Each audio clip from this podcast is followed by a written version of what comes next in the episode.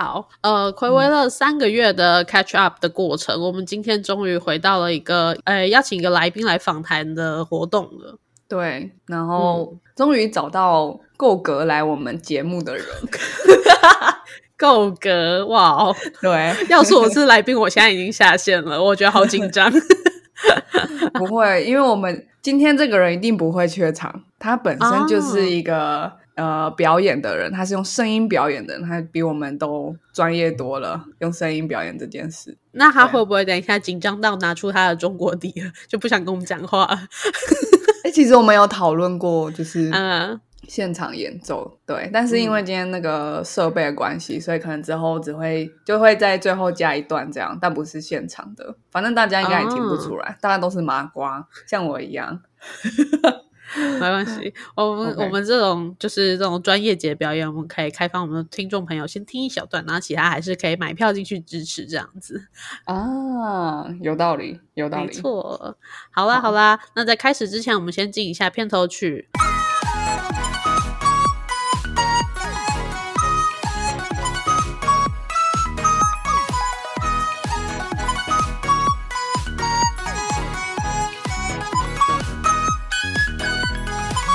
我不知道我老的时候世界会不会爆炸，但我知道再不说出来我就要爆炸啦。我是 Alex，我是炫。好，那我们在邀请我们的嘉宾进场之前，我想先问一下炫，你到底是在哪里认识我们今天的嘉宾的？哦，就是朋友的朋友啊。对啊，这说的很像相亲的活动。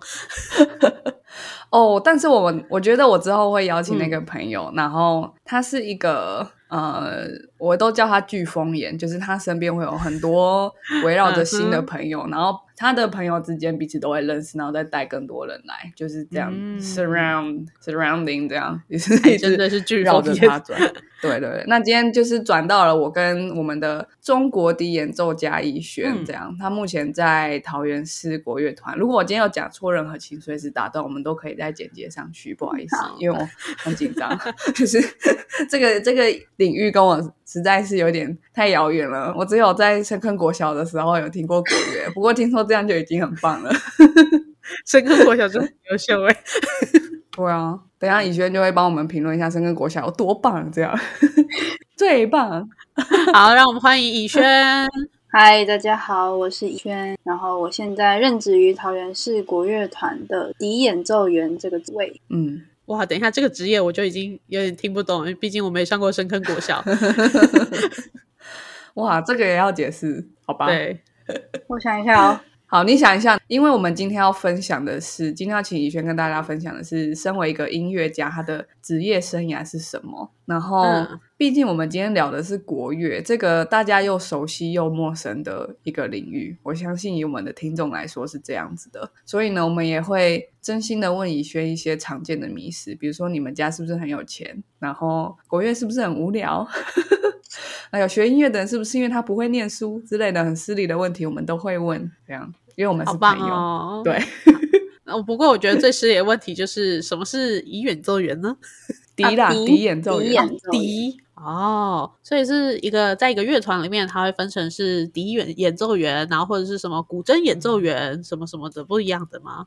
对，就是你把国乐团把它想成，就跟在一般大家比较常看到西乐，就是管弦乐团、交响乐团，嗯，它会有很多很多不同的乐器，然后组成一个很大的合奏的团。那你就把这些乐器全部换成国乐乐器。这样子的话，就是国乐团的一个定义。那再来就是，呃，所有在这个里面演奏的，就是我们的职位，就有点像你们会有什么经理，还是说你们会有什么那些那些职位的名称？那我们的对对，在公司里面会有很多职位的名称。然后我们的职位名称就叫演奏员，然后前面会加一个你是什么乐器，所以可能会是什么二胡演奏员、古筝演奏员，像你刚刚讲的那样子。那如果是笛的话，我们就直接叫笛演奏员这样。那如果我是经理，我就会是什么首席第一演奏员吗？嗯，会叫乐团首席，但是我们通常不会特别提到这个，就是你是什么职，就是呃职位，我们会直接讲演奏员。但是在就是乐团的编制，就是在节目册啊，或是网络上面会会有比较清楚的，就是高低职位。比如说他可能是乐团首席，还是他是声部首席？声部就是会分什么吹管乐。然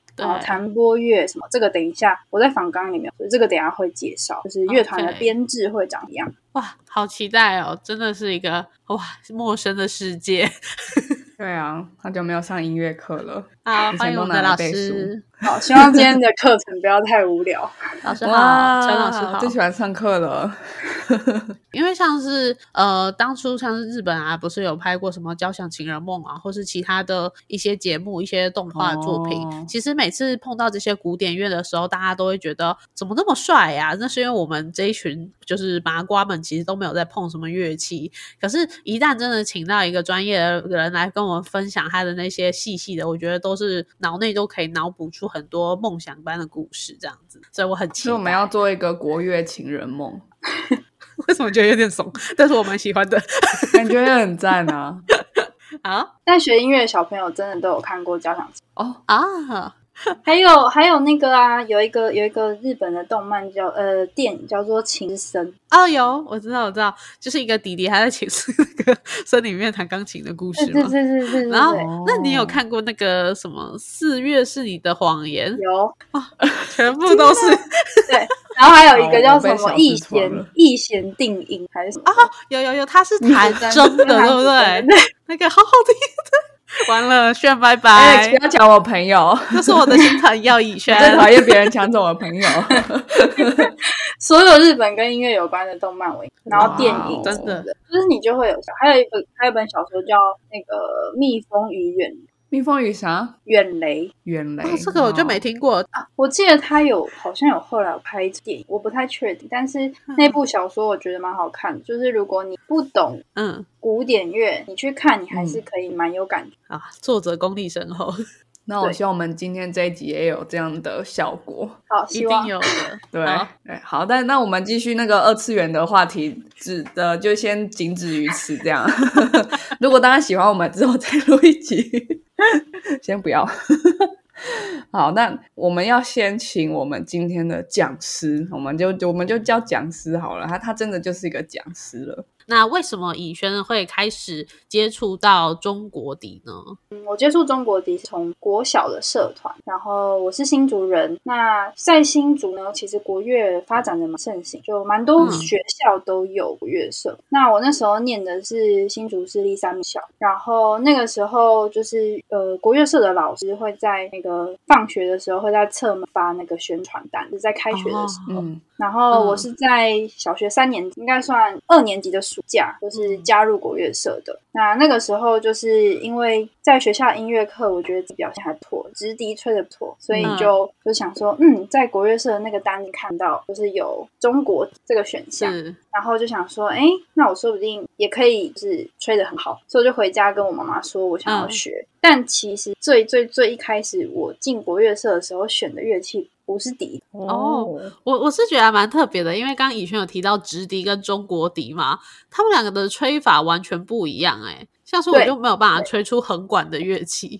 对，所以在那个时候的我也不知道，我以为中国笛是直吹的。嗯，对。那在后来才发现，哦，原来它是横吹的，它跟我印象里的直笛不一样，然后发出发出声音的方式也不太一样。对，所以其实，在很多的国乐社里面，我们会为了希望编制完整，所以呃，很多小朋友是不能选自己想要的乐器。就比如说，在乐团里面，可能扬琴只有两台。那如果别人已经选了，你就不能选。那当时我最想学的乐器其实是扬琴，因为我觉得它声音好听，而且扬琴都超点超级美的，就是在对 音色超漂亮。对，然后所以后来就算是辗转，然后最后还是回到选中国这样，因为就我妈就说那个很轻嘛，你就选。妈妈的荷包省了一大堆，如果你选到扬琴，惨了。对，而且放在包包里面就带走了。的确是，对啊，但没想到学了之后，发现笛子要一买再买，是只有一把。嗯，为什么？就是它跟长不一样，西洋的长笛就是基本上一把，然后可能会再分其他的，可是大部分用那因为中国笛它有是调性的线，所以它每一把笛子是不同的调，你就把它想成你唱歌不是会有很多 key 吗？那就是中国笛它会很多不，所以每一个 key 可能是一把，然后就会累积成很多很把。我有，问题，那你在演奏的时候会需要突然换一一支笛子吗？会，就是看曲子的需要，所以我们的嘴型就是应该说我们的对我们的嘴巴可以去适应很多不同大小的字，这个是跟就是学西洋长笛的人比较不一样的，嗯，因为我们笛子的大小的 size 差很多，所以我们就必须要去适应，因为你比较粗的管子跟比较细的管，你要用的力量一定不一样。哇，好酷哦！好像上战场，然后带了十种武器，就是哦，这个比较远，快拿一把，有一点，然后这个比较 好帅。Alex 今天晚点开启了迷妹模式，我真的找对讲者了。我本来就很喜欢这种乐器的东西啊，就是哦，因为小时候碰的少嘛，你长大就会开始追追怡轩吗？Too far。那我相信我们很多听众就是对于音乐的教育应该没有接收到很多，我们要再教育一次，这样，那就请宇轩帮我们，呃，向我们这些麻瓜听众们介绍一下什么是国乐。好，那大家都会对国乐有一个名，就是它是很多很多老人会听的东西，然后现在年轻人不会听。然后对国乐的想象，可能是在古装剧里面，然后会开船在在那个河流上面，然后吟诗作对，很雅兴的那一对。嗯，但是不是国乐没有这样子，而是我现在学的这个国乐呢，它已经是有点西洋乐曲交响化，就有点像西方古典乐那样编。那大家嗯知道的传统国乐就是我大概介绍一下，就是有分为南管乐跟北管乐。那南管乐呢，它就是比较多丝竹的乐器，然后它的风格比较婉转雅致，可以想成比较抒情，然后比较温柔的乐类型。那北管乐呢，它就是比较常用于庙会、婚丧喜庆啊，或是一些戏曲伴奏，嗯，比较热闹的样。然后我们大家比较常听到唢呐这个乐器，它就是用于北管的乐器。那南北管里面使用的部分乐器，跟我现在学的这个。现代国乐的乐器也是有重，所以大家可能因为这样子，所以才会常把这两种音乐类型是有一点模糊掉这样子。嗯，所以我自己学的跟我现在任职的乐团，我们所演奏的东西，我们都会称作现代国乐。但是南北管就不是我的专业，因为它也是有它自己的一个专业类型，跟他要读的系所，所以嗯，我只我只懂一些皮毛而已。哦。那我有一个问题，就是现代国乐里面会涵盖所有南北管的乐器吗？还是有一些没有？有很多都没有。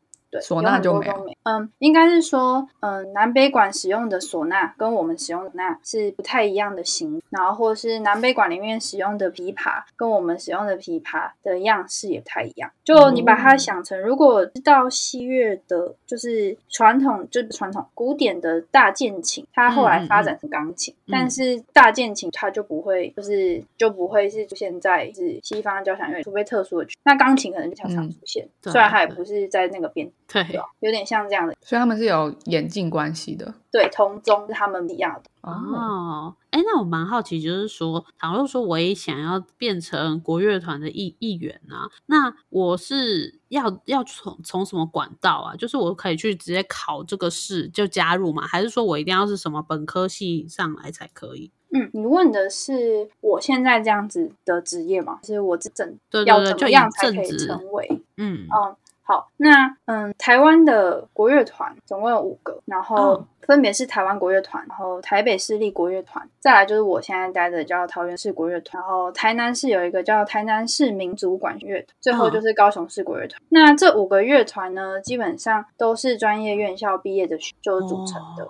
嗯嗯，现在考乐团基本上第一个条件都会是你必须要有就是专科毕业，就你一定要是专业的院校或者是音乐系，就是基本上你一定要是专业院校毕才能够去考，就是这个试考试，它的门槛第一个条件是是要是专科哦。所以如果我是一个小学生天才，就是一出生下来就很会弹古筝，但我就没有办法去考这样子，对，就没办法。他有年龄，我记得是有年限，应该是你要念到大学毕业，对，这样子，嗯嗯。嗯，所以他有学历，然后学系的限制，然后还有年纪的限制。对，我记得好像也有一个是在场合工作的条件，但是那个条件通常很大，除非你是在国外有一些不一样的道，可能才会有这样的点。对，所以基本上是一定要专业院校毕。所以其实我研究所的时候，有一些他们在大学以前都是念就是一般，然后可能他真的真的非常非常喜欢国乐，所以他在研究所的时候会选择来念我们学校，然后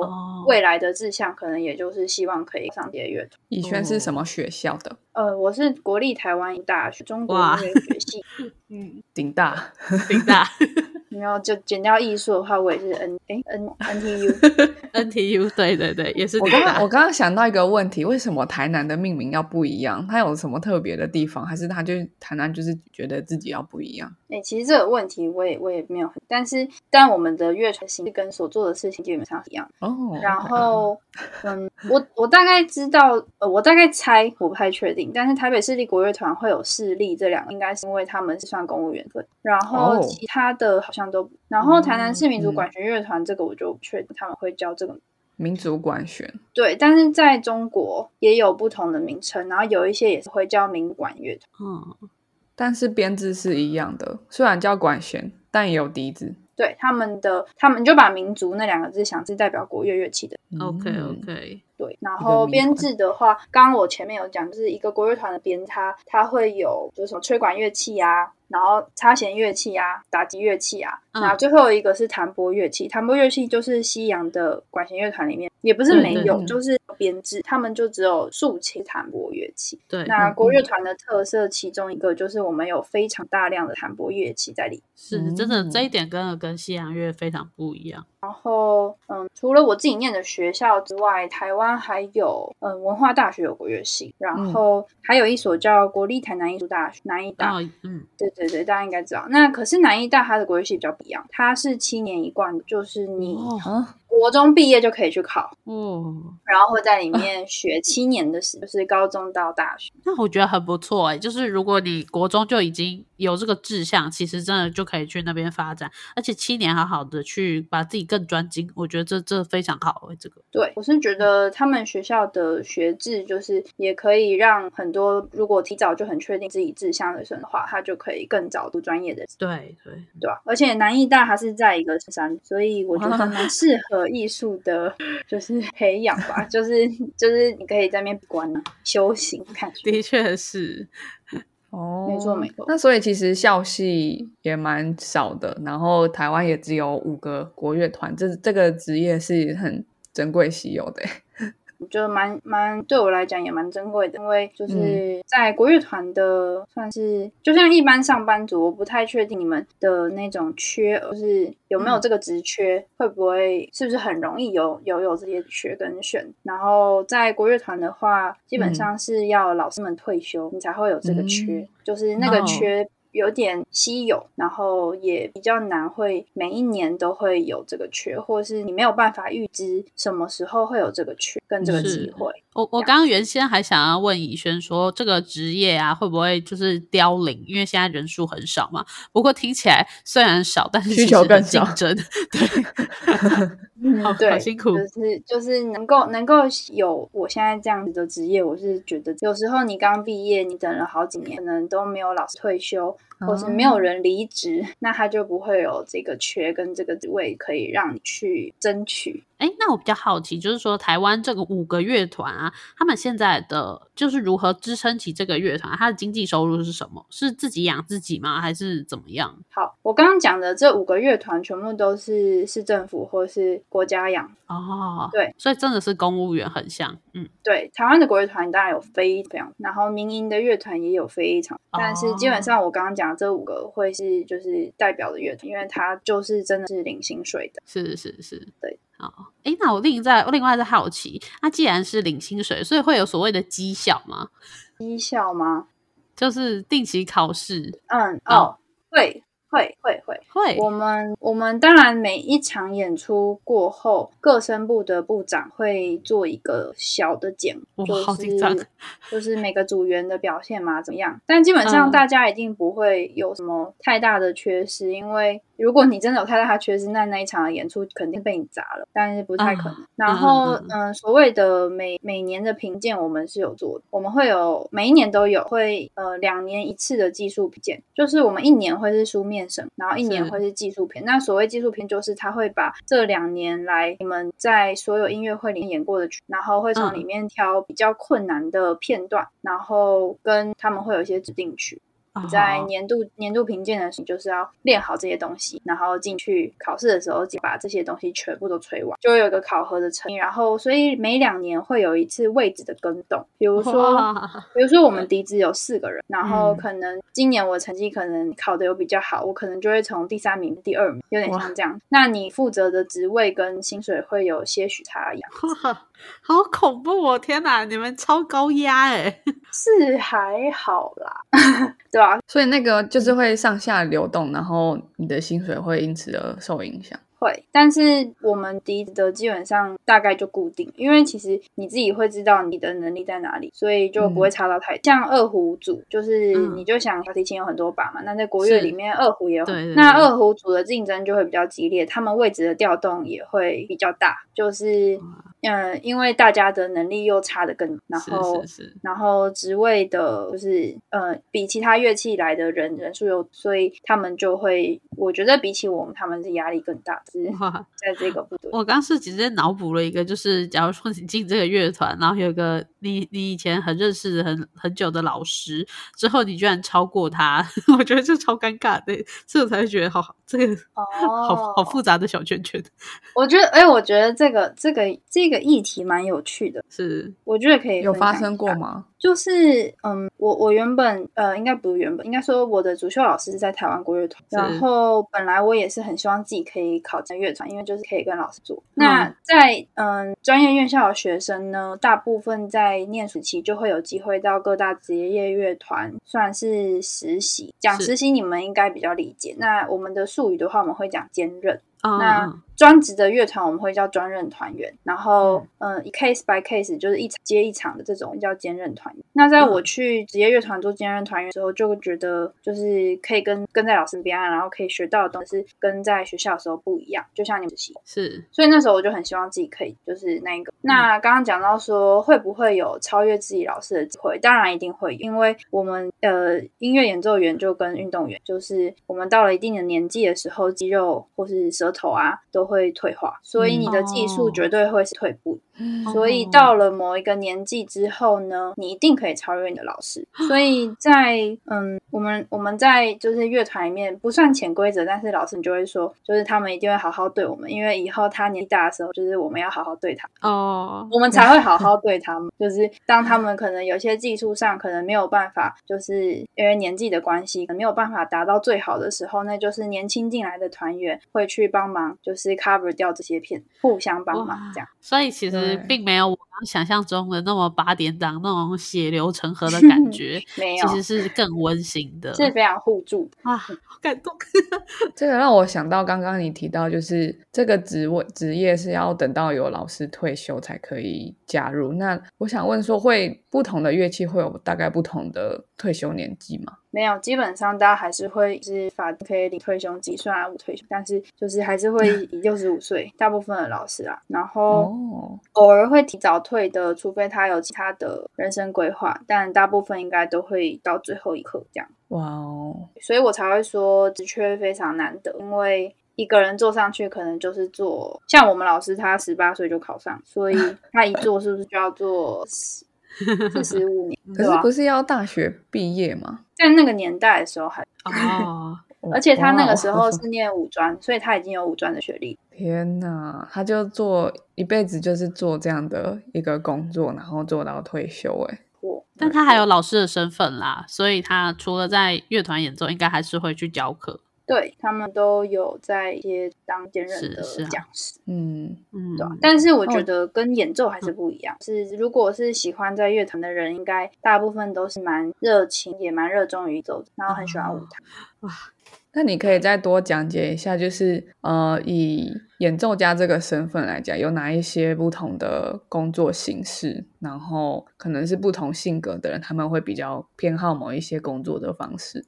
要。像我自己就是，虽然我喜欢舞台，但是我也喜欢稍微稳定。所以其实一开始我原本就是没有打算要走台，因为如果要有舞台又要稳定的工作的话，就是这两点加起来就会等于职业乐团才有机会。然后在我那时候毕业的时候，嗯，台湾的这几个乐团都是饱和状态，所以也没有听到什么风声，就是有可能可以去考乐。那像嗯，如果是你喜欢舞台，可是你可以呃，你也享受可能比较自由业的那种活，你可以自己安排，自己决定自己要接什么样的，那你就可以蛮适合去接一些尾牙，然后商演啊，然后或者是丧礼啊、庙会啊、呃婚礼啊这一些，就是这些案，我们统称叫商业，就会蛮适合是这样的类型。那如果你的个性就是你可以不用有像职业乐团这样每一个月份有稳定的，然后可是你又没有特别喜欢舞，可你非常喜欢乐，那你就会很适合去做教学这个。然后在教学到一定的时间、一定的长度之后，你也可以累积量，所以它也会是一个就是相较于尾牙接商演呃可以比较长远也比较稳定的一个做，因为教学就不会就是有你老了然后人家不要了的这种问题嘛，那就是越老越值钱。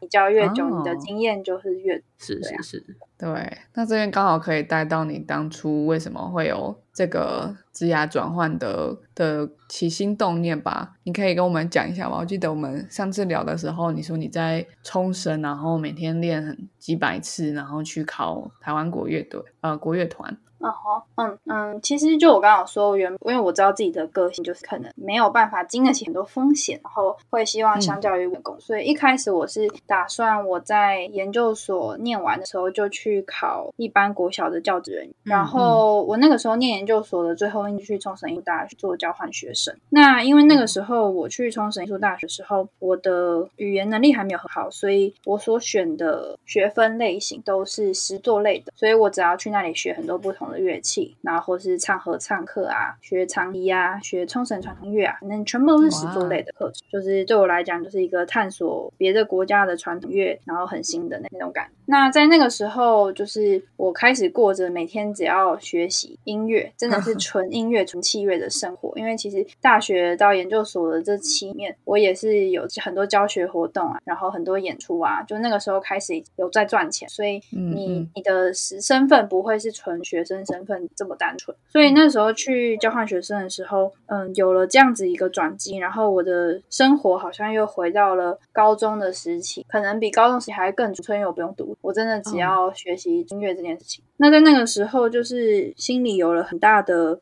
动念，就是我很不舍，就是我我如果回台湾之后，我没有办法再过这样子的生活，就是练练乐器的这种这种。这种生活是呃，如果我进了国小当老师，好像没有办法持续在做的，因为我当时的同学都去当老师的，每天回到家都累得要死了，怎么可能还有时间去做这些艺术活动呢？所以那个时候就开始有了想法，就是我有没有机会，有可能继续留在舞台上呢？我有没有什么机会是我可以不用去国小当老师，我还可以养活自？嗯，然后那个时候台湾国乐团就有开了一个缺，有一个老师就是退休了，然后这个缺呃对我来讲特别的珍贵，因为我的主修老师也在那个乐团任的嘛，所以他就有点像是我梦想的职位。然后呃那时候在冲绳，我不用教学，我只要我只要学习，然后我就可以把我所有的时间都去准备这个考试。然后那个时候就开始了呃考职业乐团的生涯。就是把这个当成目标，然后去准备。所以其实它最原本并不是我一直以来的目标，就我从来没有把职业乐团这件事情当我人的目标跟未来的想，因为它的机会太少。然后，对我也没有觉得自己是可能上下十届以来非常顶尖的人。上下十届。因为所哎上下五届啦，总共十届，就是所有人都会在等这个缺哦。就是当然在这个过程中，可能有些人可能等了五年，毕业五年后他觉得没有机会了，他可能就跑。但是会留在这个行业的人还，所以你要想的不是只有这一届毕业的人是竞争对手，你可能要想是比大五届的、比小五届的，现在刚毕业的，全部都是你跟你会一起来跟你位的人。所以那个时候就花了非常多的时间去练琴，然后当时我在冲绳的时候，我住的地方离学校很远，就是搭公车要一个小时，然后中间包含等等车还有呃走路的时间，可能加起来快一个小时，所以我每天可能要花将近两个小时的时间才能到学校。然后在学校呃就是没有课的额外时间，我全部拿去准备这个这个不是比赛这个考试，然后可能每天就要练六七小时琴，因为呃考职业乐团的。算是内容对，就算是专业院校毕业的我来讲，也是非常非常困难。就是你就想他把所有过去在呃乐曲里面最难的片段剪下来，集结成一整份的考题，然后你就要把这些考题全部练到不能出错，这样。所以那时候就花了非常非常多时间在准备这个考试。我也没有觉得自己特别有天分，所以那个时候就是。把所有可以练的时间都拿去练，然后就算你练好了，还要怀疑，就是我会不会在考试的时候紧张而出错，所以我必须要练到我手抖到不行，心脏跳到跳到不行，我还是可以稳稳的把这些片段就是百分之百的呈现啊，嗯，太扯了，一天练八个小时，然后还要通勤来回就四个小时去了。在冲冲绳这么 chill 的地方过得这么痛苦，对呀，所以每个人都问我说：“哎，你去冲绳玩到什么？”我跟你讲，我什么都没玩，我在练琴，玩自己。太厉害了，真的是很恐怖的一个很很非常魔鬼的训练，而且是自己的训练。我觉得一般人其实蛮难想象的。就是我觉得我们有访也有访问过运动员啊，然后也有访问现在访问的音乐家。我觉得像这样的专业，其实真的就是要把一一件事情打磨到极致，真的是非常的让人觉得很佩服。那因为你刚刚有提到一个，就是哦，你你有点怀疑自己的天分。可是我想问说，那天分对于这个领域，它它有什么特别重要的意义吗？我觉得，就我刚刚有讲运动，那运动员的天分，可时候是他身体。比如说他身体的比例啊，怎样就可能比较适合这个运动，所以他可以比别人稍努点，他达到有点这个意。那在音乐里面的天分的话，我认为是当然肌肉有没有弹性，或是就会影响到你的巧。但我认为的天分比较像是乐感，就你的律动好不好。然后我们常常老师会讲音乐性，那这些音乐性当然它可以透过后天的一些培养，可能可以培养出来，就是你会有一个模组，就是你按照这个模组去走的话，你做出来的。音乐就会是好听，但是有乐感的人，他不需要这些模，他就是浑然天成的把，就是这首曲子是展现的好，然后很有自己的风。所以我觉得，在我们这个行业里面，天分绝对是重要的。嗯，当然可以透过很多后天的，但是就我底下来看来，在乐界，呃，在线上是蛮活跃的一些演奏家，基本上他们都是有天。但是这件事情又会去讲到说，难道有天分你就完全不用努吗？是当然是不可能，因为音乐的呈现它必须要透过就是多次反复的练，然后达到一定的熟练程度后，才能更完更完的在舞台上做现。天分的好处就只有可以更快的去抓到你想要的乐感，然后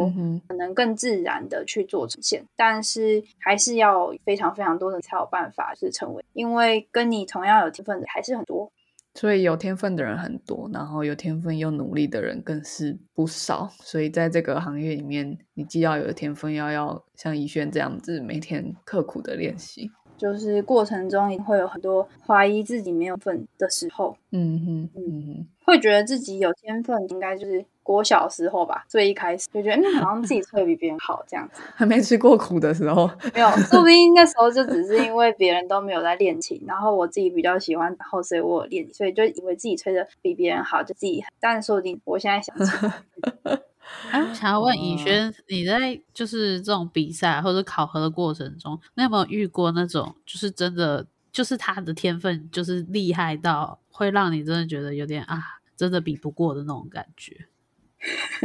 当然有，就是 就是在我在我的下两届是有有两个非常非常优秀的学妹。然后他们两个就是从我，因为我们音乐比赛啊，他的比赛两人会比次，就是今年可能是吹管跟拉弦，然后明年就弹拨，所以你两年会比次比赛。那这两个人比我小两届，所以比如说我我国一的时候，我是比跟学长姐比，国一、国二、国三会一起。那我国三的时候就会遇到这两个，然后到了再下来就是高二的时候就不会遇到他们，可是大学的时候我可能会遇到他，有点像这样。那嗯，在这些比赛的过程中，我们都有点像是从来没有同班过的学，可是大家从小一起打的这种概念。所以你从小就会知道哪些人特别的出，然后哪些人在比赛里面永远都是第一。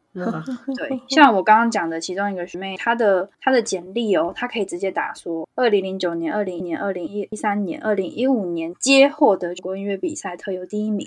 只要他去比赛，就第一名就是他的。对，然后别人可能每年名次不一样，所以简历要分打，可他不用，他只要打一条，然后把年份全部。哇！你当你知道有这样子的人的存在的时候，你就会 非常质疑自己，就是那我还有。我还有脸吗？我还有机会吗？然后我继续在这个行业里是还可以活的吗？对吧？就一定会有这样子的怀疑，因为因为在舞台就是音乐的世界里，舞台就这么这么这么，然后你每年这么多演奏音乐会的场次也没有那么多啊，所以不可能有就是每个人都会有机会，对吧？所以那些机会就会觉得说是不是只有这些天才才有才有办法就是站在舞上，所以质疑自己有没有天分这件事情。我想是所有学艺术的人，就是从小到大都会一直质疑自己，那是心魔。嗯，然后，但是我觉得在看到这些人就是有这些呈现，然后你会也会很羡慕，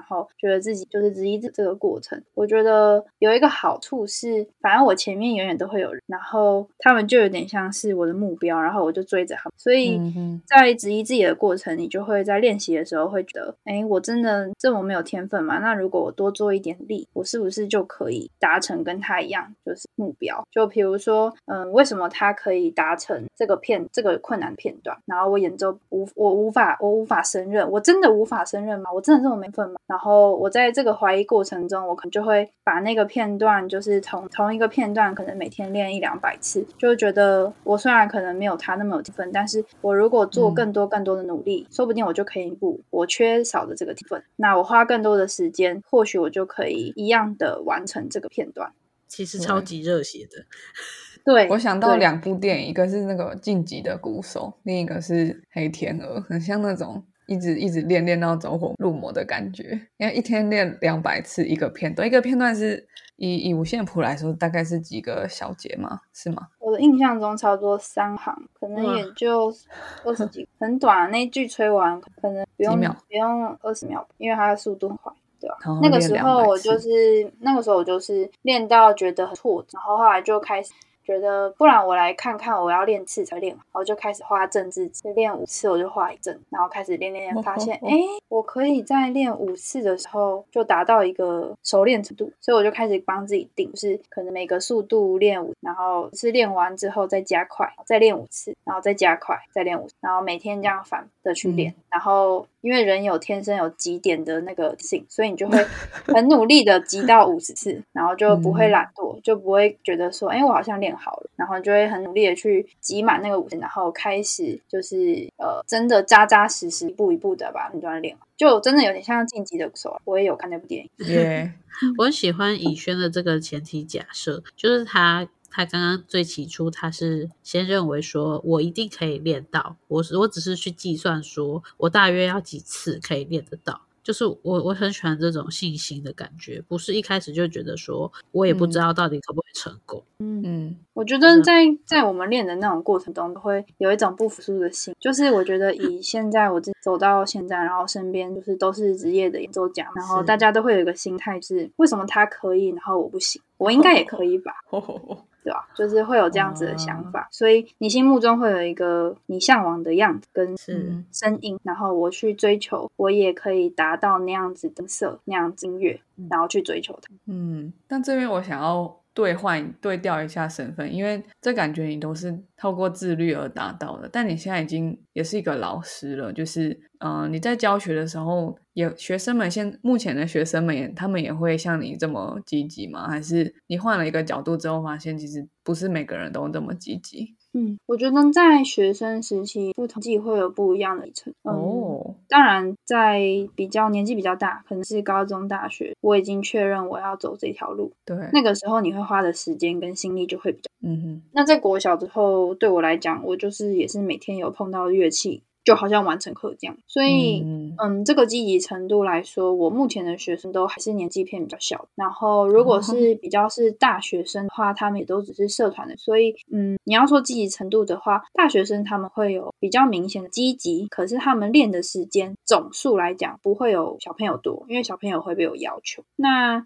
小朋友的话，他们就是我比较会是以时数去要求他们一个礼拜要达成多少个小时，然后我也会看，如果这个学生他本身只是有兴趣，然后我也很确定他以后不会想要走这个专科，那我就不会要求他太，我可能就会定一个标准，就是你只要完成这个标准，啊，你练多练少是你自己。那有些学生是，比如说我知道这个学生他非常的有天分，然后我也知道他学校的成绩真的不太行，那这个时候呢，我就会偏向比较建议家长可以培养他往这个方向去进行，并不是说因为他书念的不好，而是相较于呃念书来说，他嗯这个学生他自己也得他投入的时间在音乐上，他获得的成就跟回馈感比较高，所以他就会比较想要把时间花。在练琴大于去念数学，嗯嗯嗯嗯，对。那有些学生可能是他已经很明确的跟我说，他有想要可能国中要考音乐班，或是高中要考音乐班，或是家长有这样的话，那这样子的话，他们也会相较于比较积极去做。那你要讲说比较自律练习的话，通常是高中大学学才有办法。对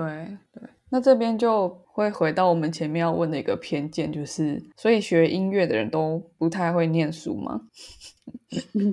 哎，我其实不知道为什么大家会有这个偏见，应该有点像是就是运动员都是不会读，对不对？我觉得这很台湾啦，因为台湾就是一个文凭主义的，有点像这样。对，嗯嗯，我觉得学音乐的人，你就想其他各行业也会有会念书的跟不会念，所以音学音乐的人也会有会念书跟，但是就我自己观察来讲。真的在音乐的，就是音乐上面的实力达到很高的境界的，他们的头脑都非常好。那他以前念的书念的好不好，我觉得就只是他要那根表。所以基本上，呃，我觉得。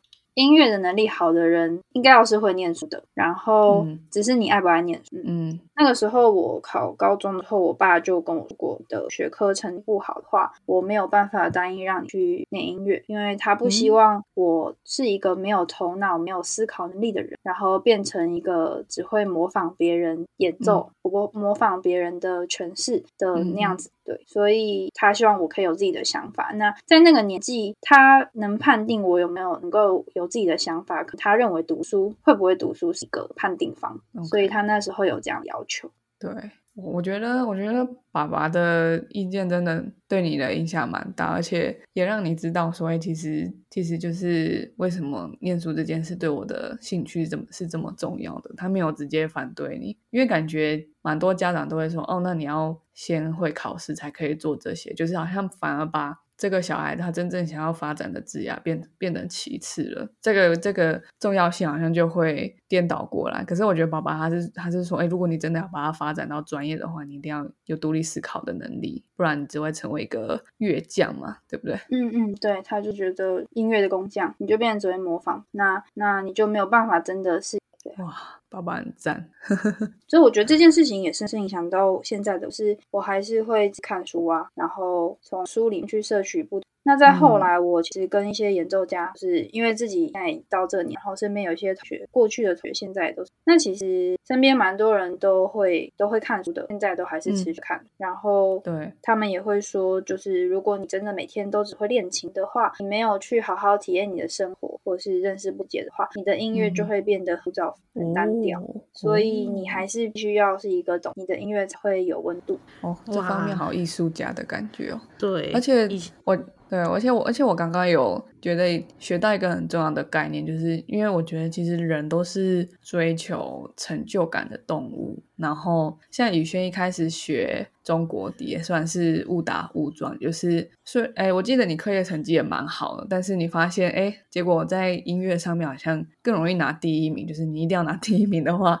音乐好像对你来说更容易，所以你就开始慢慢往音乐这条路去走。然后到后来，你也有说到，其实那些专业的老师们，他们头脑也真的都非常聪明，只是他们选择把这样的呃聪明用在发展自己音乐的枝桠上。然后我觉得这一点是。可能在我们过去的社会里面有一点被忽略吧。就大家都一定要念书的话，其实很多人就是一直不停的，他感觉到他有挫折感。可是如果今天一个小孩，他可以在他求学的生涯中，他就选择他有成就感而且愿意一直投入的事情，我觉得这样的人生会快乐非常多，然后也会感觉也会有更好的发展的机会。嗯，所以就我觉得。小学生一定要多多去参社团啊，对，因为从那些事情他就可以知道自己偏好的，然后不讨厌的事情。对对，哇，我觉得今天我们居然最后有点好像要收尾在一个幼教的议题上面，还蛮 还蛮有趣的。对对对，那嗯，最后呢，就是。我们还有几个偏见要问一下，所以那那以轩家里是不是很有钱？这样子问好像很 general，但是对，我家我家如果我没有学音乐的话，我家就很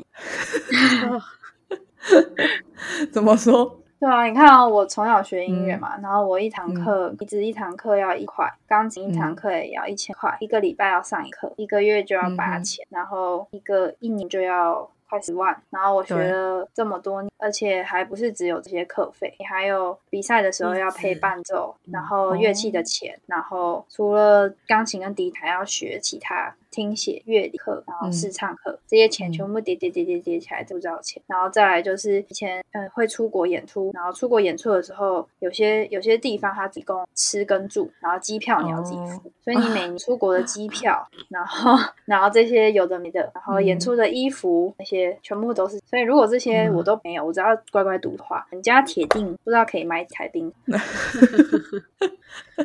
所以不是学音乐的人家也都很有钱，是假如他们没有学的话，会更有钱。对对，而且现在还过得去这样。然后，但我没学的话，可能爸爸妈妈可以过得更好，可以吃更多好，买更多好的。哇，那那你现在这样子有什么样的感觉？就啊，回掉，赶快排名往上，还是怎么样？你未来的工作规划，然后长远来说，在这个领域里面，你想要达到什么样的成就？我觉得这个成就对我来讲绝对不是用用，因为因为我们学音乐的人会讨论说，我小时候花在我身上那些栽培我的钱，我都不知道我赚不赚的。因为真的很多，然后嗯，对于未来工作规划的话，因为现在教学的量也到一定，我希望自己在教学的态度上，就是在让更多家长知道说，学音乐不是要他们一定要走，然后学音乐它可以学习的事情有很，可以让小朋友去体验错的啊，然后面对足够好，然后反复练习，反复的去做一件事情的这个坚持，都是可以从学音乐里面去学到的。那当然，最后希望他们也可以是有享受音乐这件事情，然后达到娱乐嘛，所以这个是我在教学里面，我希望可以可以做到。那再来就是，嗯，在在乐团的演出以外的时间，我也会做一些是外快，就是可能我会去接尾牙，或是接商演开幕，一些店家开幕啊，或者是展览开幕啊，这些我都会做。那比较特别的是，我希望未来可以朝就是跟跨界流行乐有一些是更多年轻人的场合，然后去让国乐可以在跨界的过程中去做。一些铺，然后让更多人知道说，哦，其实国乐不是只是那种传统老老或是很正规在音乐厅，它还是有很多不一样的形式是可以对啊。嗯然后最后就是希望可以推广国乐，因为这件事情其实是我从小到大一直来梦。自己在学国乐的过程中，就是身边学国乐的人很少，所以也因为学国乐，所以我会有了这个标签，会让人家记。但是也因为这样子，你会知道其实懂国乐的人少，然后就会希望可以让。更多人知道国乐很美，然后在每年出国的时候，其实我自己如果去国外，我也会把一把吉带上，就算我这个 旅行的目的不是不是音乐是演奏，但是我还是会带着乐器，因为透过这样子的方式，可以让更多人看到我，然后透过我知道台湾这个家，对，所以这个比较是我希望未来还是可以持续保有这个重要性。哇，太棒了！而且突然没有钱吃饭，你就可以直接演奏，对啊，然后就会有钱。我们小时候有，就我们有一年去那个 加拿大，嗯，那时候在加拿大有一个很有名湖叫路易斯，然后我们那个时候就是在因为前一天晚上在饭店太吵就被老师骂，他就说那你们天 一一去路易斯湖的时候不能先去参观，你们全部给我把乐器带。我们那时候就在路易斯湖前面就是演了半个小时，然后真的赚到了，好像我记得好像有赚到三四千，没有啦，三四千的台币。因为我们只演三十，好像有三四千的台币吧。然后最后老师就把那个钱拿去买一瓶酒，然后回台湾的时候送给校长。哈，就是就是那时候的画面，我觉得我印象到现在都都还记，就是有很多的外国人，然后围着我们这些坐在地上演奏的小朋友，然后用很惊奇的。你喜欢那种感觉吗？喜欢啊，所以我还是有在做街头啊，我很偶尔偶尔会去街头演，哇，然后会可以跟大家互动。那希望大家之后也可以在街头上或是音乐厅里面认识到逸轩，然后然后欣赏现代国乐，已经不一样了。对，在更之后还会有国乐的跨界。那当然，接下来逸轩就是，嗯，我们我们率先采访他，他接下来会越来越红，因为他要推广国乐，他会成为一个国乐 KOL。对，KOL，对，好。真的，真的非常感谢尹轩今天愿意来参加我们的 podcast 访谈，也祝福尹轩未来可以就是朝着自己梦想的那个目标，然后继续前进。好，那我们今天的 podcast 就到这边啦，我们下次再见喽，拜拜，拜拜。